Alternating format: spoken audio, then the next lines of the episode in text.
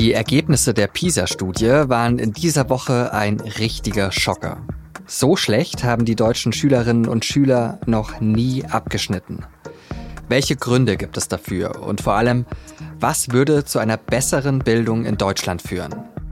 Darüber habe ich mit Bob Blume gesprochen. Er ist Gymnasiallehrer und Bildungsinfluencer. Er hat im Gespräch gesagt, das eigentliche Problem in Deutschland heißt Armut. Außerdem geht es wie immer am Wochenende um alles, was diese Woche wichtig war und was nächste Woche wichtig wird. Sie hören den SZ Nachrichten Podcast auf den Punkt. Am Mikro ist Johannes Korsche. Schön, dass Sie dabei sind. Francesco Avisati setzt sich hinter das Pult im Raum der Bundespressekonferenz in Berlin. Sein Hemd ist passend zur Wand hinter ihm hellblau. Vermutlich keine Absicht, aber alles wirkt sehr harmonisch, sehr beruhigend. Nur das, was Avisati dann gleich sagt, das hat es in sich.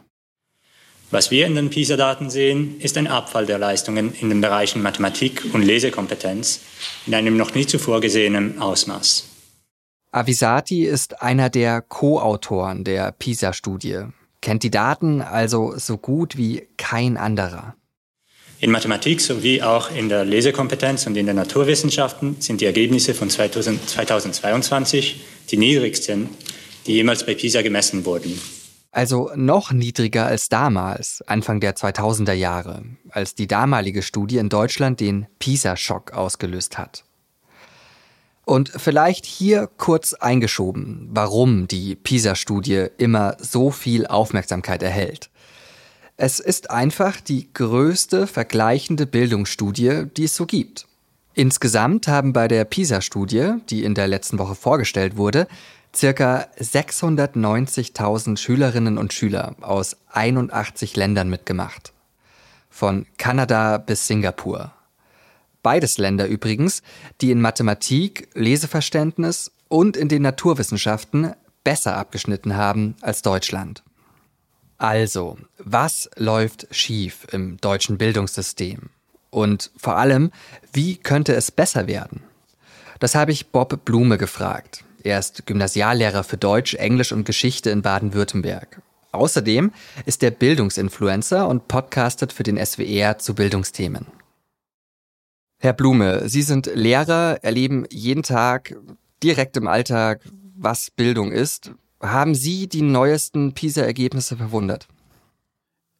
Was ich wichtig finde, ist, ich erlebe, was Bildung ist und auch was Bildung sein kann, weil ich ja mit den Schülerinnen und Schülern auch versuche, in verschiedene alternative Lernformen zu gehen. Aber nein, die Ergebnisse haben mich überhaupt nicht überrascht. Die Kolleginnen und Kollegen, mit denen ich gesprochen habe, auch nicht. Im Grunde kann ich sagen, dass es, glaube ich, niemanden gibt, der direkt in den Schulen ist, der irgendwie überrascht war. Gleichzeitig finde ich aber trotzdem auch wichtig, dass wir darauf hinweisen, wie katastrophal diese Ergebnisse sind. Dann nehmen Sie uns doch mal mit ins Lehrer- bzw. ins Klassenzimmer. Ähm, wenn Sie ja einen oder ein Hauptproblem identifizieren müssten für den Abfall zwischen der letzten PISA-Studie und der jetzigen, was würden Sie da sagen, war der Haupttreiber für diese Entwicklung? Pandemie, Lehrermangel? Also die Pandemie ist sicherlich einer der Gründe, warum international die Ergebnisse zurückgegangen sind. Allerdings hat sich ja gerade in Deutschland gezeigt, dass hier der Abfall besonders stark war. Das wiederum hat auch damit zu tun, dass es einfach nicht genug Geräte und nicht genug Konzepte war. Das haben wir ja wirklich schon lange auch durchdiskutiert, dass der Digitalpakt zwar eine ganz gute Sache war, sehr lange gebraucht hat, aber letzten Endes ja auf der anderen Seite auch die Geräte vorhanden sein müssten. Und da kommen wir jetzt zum eigentlichen Problem. Denn da, wo die Geräte nicht vorhanden sind, da ist das deshalb der Fall, weil eben die sozioökonomischen Bedingungen nicht so sind, wie sie sein sollten. Mit anderen Worten, das eigentliche Problem in Deutschland heißt Armut. Dass das teilweise korreliert mit zum Beispiel Migrationsgeschichten, das ist eine Tatsache, aber wir müssen hier sehr stark aufpassen, dass wir differenzieren und jetzt nicht in quasi eine Suche nach Schuldigen gehen, sondern uns überlegen, wie kann man dem Ganzen jetzt eigentlich begegnen. Also, es bleibt dabei, die Chancenungleichheit, die Ungerechtigkeit innerhalb der Voraussetzungen, die Schülerinnen und Schüler haben, wenn sie überhaupt das erste Mal die Schule betreten. Das ist das absolute Hauptproblem. Und der Lehrkräftemangel, der kommt dann quasi als Quadrat äh, noch dazu, denn in einer Situation, in der individuelle Förderung vonnöten wäre, weil man eben so viele verschiedene Niveaustufen hat, so viele verschiedene Voraussetzungen, bräuchte man natürlich eher mehr Lehrer als weniger. Wenn Sie so Schlagzeilen lesen, wie sie jetzt zur neuen PISA-Studie rausgekommen sind, ich habe da mal ein paar rausgesucht, Schüler im freien Fall, so schlecht wie noch nie, PISA-Debakel. Was denken Sie sich da ja als Lehrer, der ja auch wesentlicher Teil dieses Bildungssystems ist, dass da so schlecht bewertet wird? Wissen Sie, das Interessante an solchen Schlagzeilen ist ja nicht, dass man konstatieren muss, dass es einen zweiten PISA-Schock gibt, sondern das Interessante ist, wohin man seinen Blick richtet. Ich kann mich zum Beispiel noch sehr gut daran erinnern, dass vor diesem Schuljahr, also vor Beginn dieses Schuljahres 2023-24, Politikerinnen und Politiker gesagt haben, die Schulen müssen offen bleiben, egal was Corona macht, weil die Schülerinnen und Schüler so wichtig sind. Und da habe ich damals schon gedacht, das ist ja ein sehr interessanter Satz. Der ist deshalb interessant, weil zu der einen Behauptung, die Schulen müssen offen bleiben, eine eigentlich andere Behauptung kommt, nämlich die Schülerinnen und Schüler seien so wichtig. Die sind aber, wie wir jetzt merken, zumindest nicht wichtig genug, das Geld in die Hand zu nehmen, was schon 2008 beim Dresdner Bildungsgipfel eigentlich versprochen wurde, nämlich 10 Prozent des Bruttoinlandproduktes jedes Jahr ins Bildungssystem zu pumpen. Das ist deshalb wichtig, weil wenn jetzt Menschen wie unter anderem der Soziologe Aladin Elmar Falani, aber auch die Parteivorsitzende der SPD Saskia Esken 100 Milliarden fordern, dann ist das nicht eine Forderung, die irgendwie so aus der Luft gegriffen ist, so nach dem Motto, jetzt haben wir fürs Militär was ausgegeben, jetzt können wir das auch für Bildung machen, sondern das ist eine Forderung, die im Grunde genommen die Akkumulation der Versäumnisse der letzten zehn Jahre darstellt. Und vor diesem Hintergrund ist so dieses Schüler im freien Fall und so weiter so ein bisschen ein falscher Frame, weil man eigentlich sagen müsste Bildungspolitik im freien Fall. Die Schülerinnen und Schüler, die sind letzten Endes die Ärmsten, weil die ja überhaupt gar keine Rolle spielen innerhalb der Diskussion oder zumindest wenig. An anderer Stelle habe ich schon mal gesagt, Schüler haben keine Lobby. Da wurde mir Populismus vorgeworfen, aber ich bleibe dabei. Das ist leider der Fall. Nicht nur Saskia Esken, sondern auch Sie haben ja 100 Milliarden für die Bildungspolitik gefordert. Quasi so ein Äquivalent zum Sondervermögen Bundeswehr. Wofür wollen Sie denn das Geld dann ausgeben? Ich glaube, die Expertinnen und Experten sind sich da ungefähr so einig wie bei der Klimakrise. Man müsste das Geld erstens massiv in den frühkindlichen Bereich pumpen. Denn jeder Euro, der für die frühkindliche Bildung ausgegeben wird, potenziert sich über die Bildungsbiografie. Also je mehr Geld man ins frühkindliche Bildungssystem investiert, desto mehr hat man davon. Also das heißt auch gleichzeitig die Höhe des Return on Investment, wie man im Unternehmensbereich sagt, ist auch dann noch sehr hoch, wenn sie in die Grundschule kommt, wenn das Geld in die Grundschule gepumpt wird. Und das Dritte ist das, was jetzt gerade so andeutungsweise mit dem Startchancenprogramm gemacht wird, was ab 2024 kommt, nämlich den Sozialindex zu berücksichtigen und zu schauen, wie kriegen wir Geld dorthin, wo die Schülerinnen und Schüler am meisten Unterstützung brauchen. Ich weiß, dass das alarmistisch klingt, aber die Investitionen müssten im Grunde genommen in alle Bereiche, aber nochmal von der Abstufung her, frühkindlich, Grundschule, äh, Schulen in, wie eine Lehrkraft des Rütli Campus sagt, Schulen in normaler Lage. Also um ne, zu umgehen zu sagen, also das ist sozialer Brennpunkt und so. Nein, Schulen in normaler Lage, da müsste das Geld hin. Man könnte jetzt aber auch sagen, Sie haben ja auch den Digitalpakt vorhin schon angesprochen, die 5 Milliarden, die der Bund da ja, 2019 beschlossen hat. Wenn man jetzt ketzerisch ist, dann könnte man sagen, so alles ist jetzt nicht angekommen. Also so wahnsinnig äh, viel gebracht äh, hat das ja in der Rückschau vielleicht nicht. Also anders gefragt, können wir wirklich jedes Problem in der Bildung mit Geld lösen oder versandet da nicht auch viel in der Bürokratie und äh, in diesem ganzen Verwaltungskosmos? Also es versandet schon viel. Allerdings ist, glaube ich, die wichtigere Frage, wie so? Und der Fall, wieso das so ist, das ist erstens, dass der Digitalpakt zunächst mal ein Bürokratiemonster war, bevor das Geld ausgeschüttet worden ist. Wir haben es jetzt, glaube ich, sogar mit mehr als mit fünf Milliarden zu tun, weil ja noch Sofortausstattungsprogramme kamen. Diese Sofortausstattungsprogramme, die haben dann ja durchaus ihren Sinn gehabt, damit man zum Beispiel Geräte und Ausstattung hatte, um diesen digitalen Fernunterricht zu gestalten. Also ich kann nicht beurteilen, wie was versandet. Ich kann nur sagen, dass das Schulsystem sehr komplex ist, weil die Verantwortungsträger in den verschiedensten Ebenen sitzen. Also wir haben es in Schulen zum Beispiel mit Lehrkräften zu tun, die Landesbeamte sind. Wir haben es mit ähm, Sekretärinnen und Sekretären zu tun, deren Dienstherr der Schulträger ist. Der Schulträger selbst ist für die Beschaffung von digitalen Endgeräten äh, zuständig. Der Bund hat das Ganze finanziert. Also die Schwierigkeit ist oftmals schon, dass man überhaupt die Stakeholder zusammenbekommt, um dann dafür zu sorgen, auch eine pädagogisch sinnvolle Entwicklung in Gang zu setzen. Und das wiederum ist ja deshalb so wichtig, damit man dann eben nicht vor einem Whiteboard steht, wie in den 2010er Jahren, und das einmal genutzt, nämlich fürs Pressefoto, sondern dass man das Ganze nutzt für eine Art von Bildung, die ja Schülerinnen und Schüler zugutekommen soll in einer zunehmend digital geprägten Gesellschaft. Also ich bin kein Politiker, aber wenn ich einer wäre, dann würde ich mir vor allen Dingen die Frage der Verantwortlichkeiten anschauen.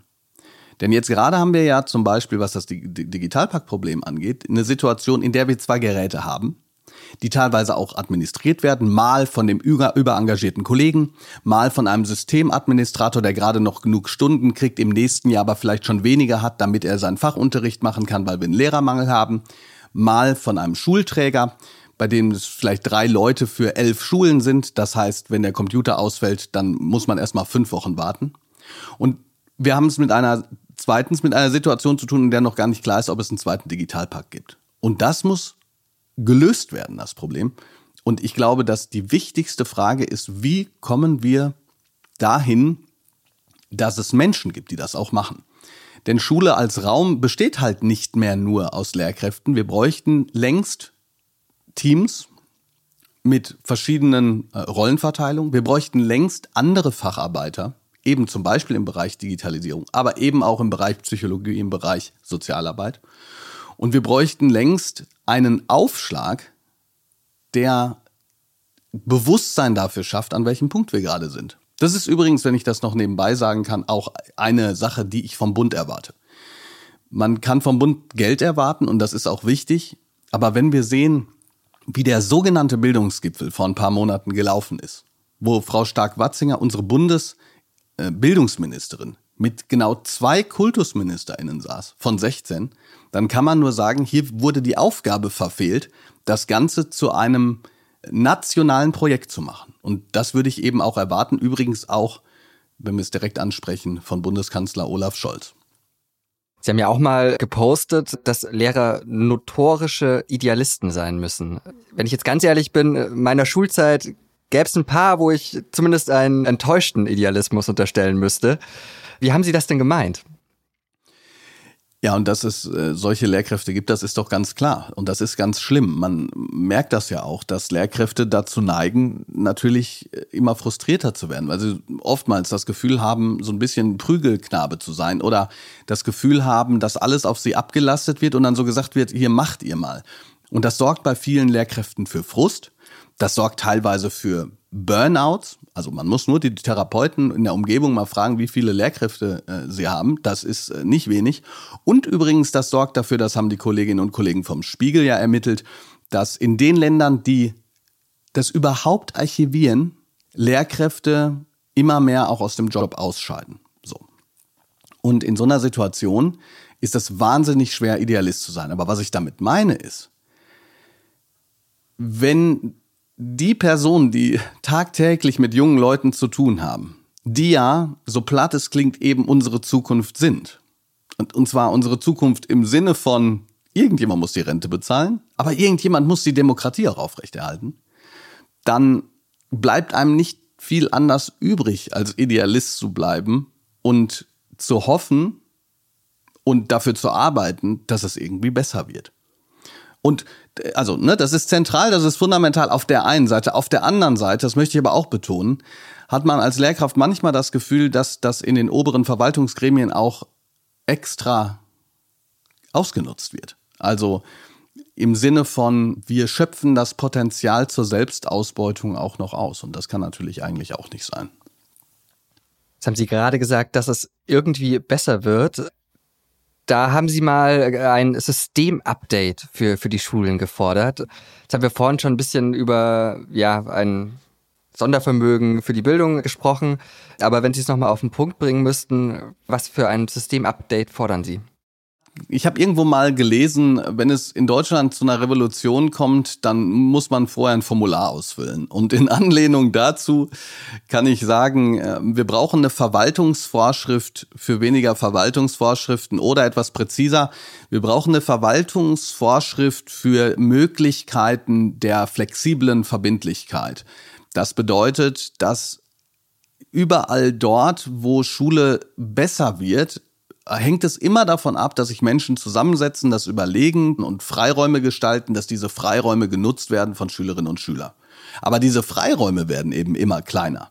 Na, deshalb gibt es ja beispielsweise solche Konzepte wie Fridays, wo der Freitag jetzt mal als symbolischer Tag genutzt wird, dass Schülerinnen und Schüler eben Projektunterricht machen. Das heißt, das bedeutet eben nicht, dass es keine Leistung gibt oder dass keine Leistung erbracht wird. Ja, es kann bedeuten, dass man zum Beispiel keine Noten gibt, aber wer meint, dass Leistung zwangsläufig mit Noten zusammenhängt, müsste sich diese Korrelation, glaube ich, auch nochmal genauer angucken. Also, kurz gesagt, wir bräuchten den Mut auch von den politischen Verantwortungsträgern, den Schulen Autonomie im Bezug auf Freiräume zuzugestehen. Und diesen Mut brauchen wir natürlich auch innerhalb des Systems dafür, innovative Dinge auszuprobieren.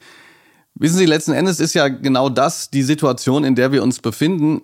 An den Punkten, wo es nicht mehr schlechter wird, kann es ja nur besser werden. Das hat, wir haben es gerade kurz davon gehabt, die Rütli-Schule beispielsweise gezeigt. Die hat 2006 diesen Brandbrief geschrieben, der ging durch die Republik. Rütli-Schule war damals eine Metapher dafür, was an unserem Bildungssystem nicht funktioniert. Mittlerweile ist der Rütli-Campus so beliebt wie wenige Schulen in diesem Einzugsgebiet. Also mit anderen Worten, in dem Sinne kann Krise auch Chance sein. Vielleicht das als kleiner hoffnungsvoller Schimmer relativ am Ende dieses Podcasts. Eine Frage hätte ich noch, Herr Blume, zum Abschluss. Sie sind jetzt knapp über 40 Jahre alt, so viel darf ich, glaube ich, verraten. Blicken wir kurz in die Zukunft. Wenn Sie in Pension gehen, warum hat Deutschland dann bessere PISA-Ergebnisse? Ich glaube, weil es alternativlos ist. Ich habe ehrlich gesagt, bin ich gerade aus einem ganz bestimmten Grund ein ganz kleines bisschen pessimistisch. Nicht nur aufgrund der Tatsache, dass eben dieses System so starr ist, sondern weil wir ja jetzt schon mitbekommen, dass die Frage nach einer Verbesserung weniger laut gestellt wird wie einer Frage nach den Schuldigen. Und da ist man dann relativ schnell an dem Punkt, dass man sagt, na, die Migranten sind schuld. Und äh, wer genau die Migranten sein sollen, die man dann im besten, also oder im schlechtesten populistischen Rechtsextremfall abschieben soll, das weiß auch keiner so genau, denn Migrationshintergrund betrifft ja Menschen, die teilweise in der dritten Generation hier leben. Und das finde ich hochgradig gefährlich.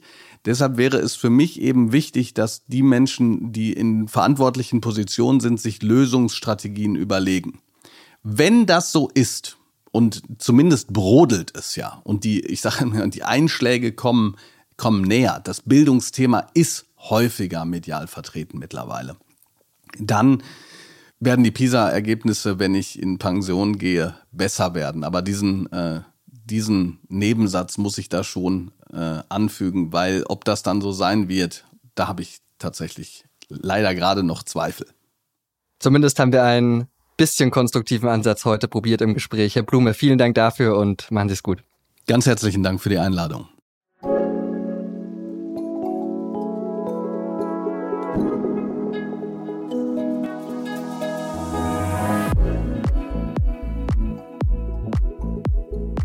Black Friday, Super Mega Sale und, und, und.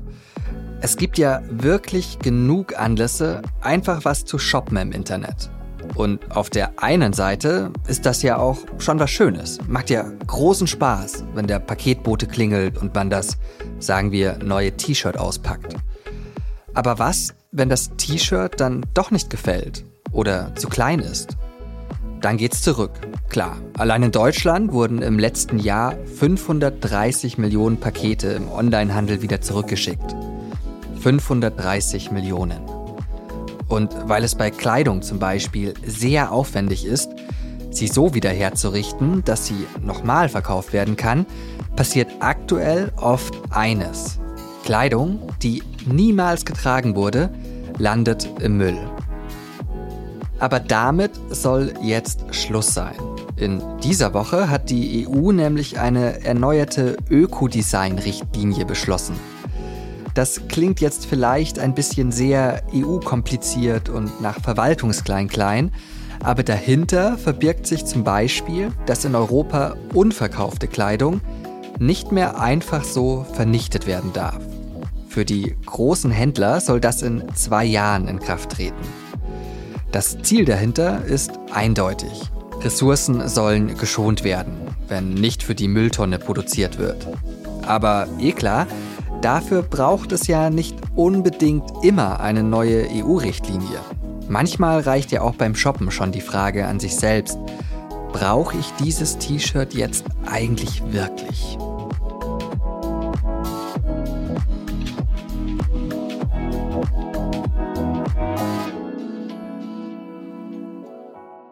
Und jetzt noch alles, was diese Woche sonst noch wichtig war. Im Nahostkrieg zwischen Israel und der Hamas hat das israelische Militär seine Bodenoffensive ausgeweitet auf den Süden. Also ein Gebiet, in das Hunderttausende Palästinenserinnen und Palästinenser seit Beginn des Krieges geflohen sind. Aktuell sollen sich dort etwa 1,8 Millionen Menschen aufhalten. Auch in den Krankenhäusern spitzt sich die humanitäre Situation zu, sagt die Präsidentin des Internationalen Roten Kreuzes, Mirjana Spoljaric-Egger.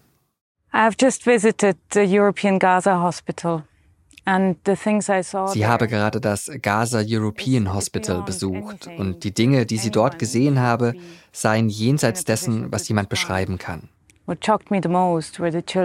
Was sie am meisten schockiert habe, das seien die Kinder gewesen, mit grausamen Verletzungen, deren Eltern gestorben seien. International wächst der Druck auf die israelische Regierung. Frankreich und die USA fordern eine Mäßigung. UN-Generalsekretär Antonio Guterres hat im Weltsicherheitsrat erneut für einen Waffenstillstand plädiert.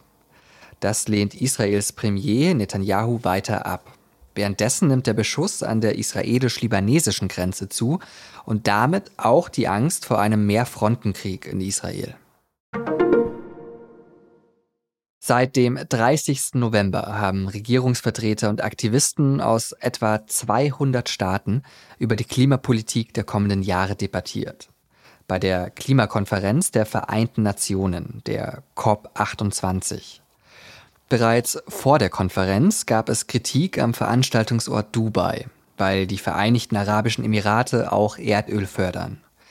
Denn um die Klimakrise einzudämmen, muss vor allem die Förderung von Erdöl und Kohle reduziert werden.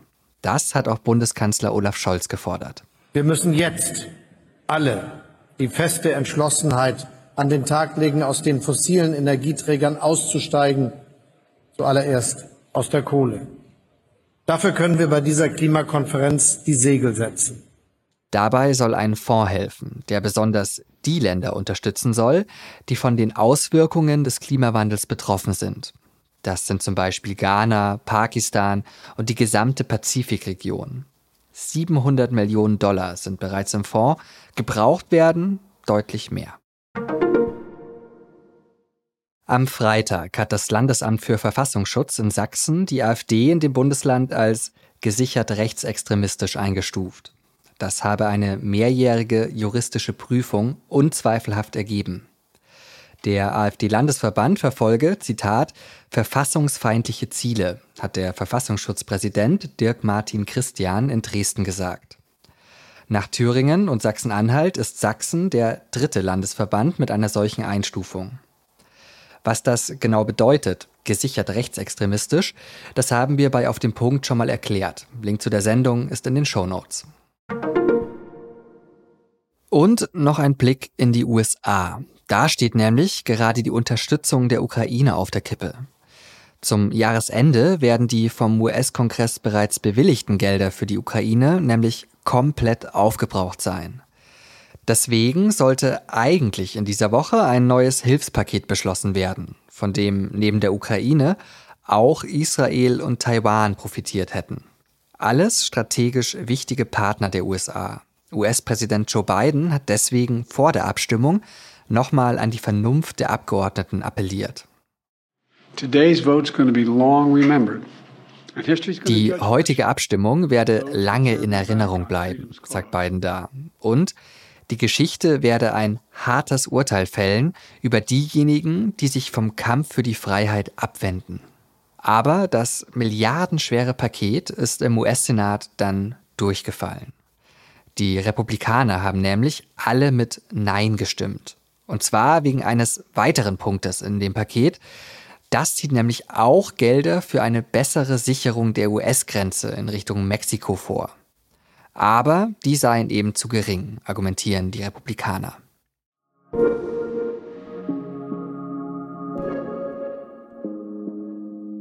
Und jetzt schauen wir nach vorne auf die kommende Woche. Was da ansteht, weiß mein Kollege Vincent Vitus Leitgeb. Hi Vincent. Hi, und ja, wir fangen eigentlich da an, wo wir auch in den Nachrichten schon waren. Bis mindestens Dienstag geht ja offiziell noch die COP28, die Klimakonferenz in Dubai. Da stehen immer noch die großen Themen am Plan, jetzt in den letzten Diskussionen, Ernährung, Landwirtschaft, Wasser, Ozeane. Und es geht dann ja gegen Dienstag hin dann um die große Abschlusserklärung und immer die Frage, ob sich die Staaten da wirklich auf eine gemeinsame Botschaft, auf gemeinsame Vorhaben einigen können. Und dann halt darum, ja, wie konkret sind diese Vorhaben oder wie vage dann am Ende. Ja, und mal sehen, ob die Teilnehmer auf der COP dann nicht doch noch ein bisschen mehr Zeit brauchen. Vergangenes Jahr wurde die COP ja auch nochmal verlängert. Genau, da müssen wir abwarten.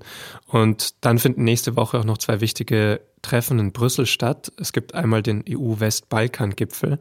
Da geht es darum, wie die Balkanstaaten und die EU in der Außen- und Sicherheitspolitik zusammenarbeiten können. Und es geht auch um die Beitrittsperspektive dieser Staaten zur EU. Und dann treffen sich am Freitag und Samstag auch noch die Staats- und Regierungschefs der EU zu ihrem Gipfel. Und da gab es ja in dieser vergangenen Woche auch schon einen ziemlichen Schock. Da hat der ungarische Regierungschef Orban angekündigt, also er möchte die Aufnahme von förmlichen Beitrittsverhandlungen mit der Ukraine blockieren und er will auch die Freigabe von 50 Milliarden Euro Hilfsgeldern an die Ukraine blockieren. Und wenn der nicht noch einlenkt, dann droht der EU schon kurz gesagt ein ziemliches Debakel. Und dann schauen wir noch direkt nach Serbien, wo kommende Woche gewählt wird.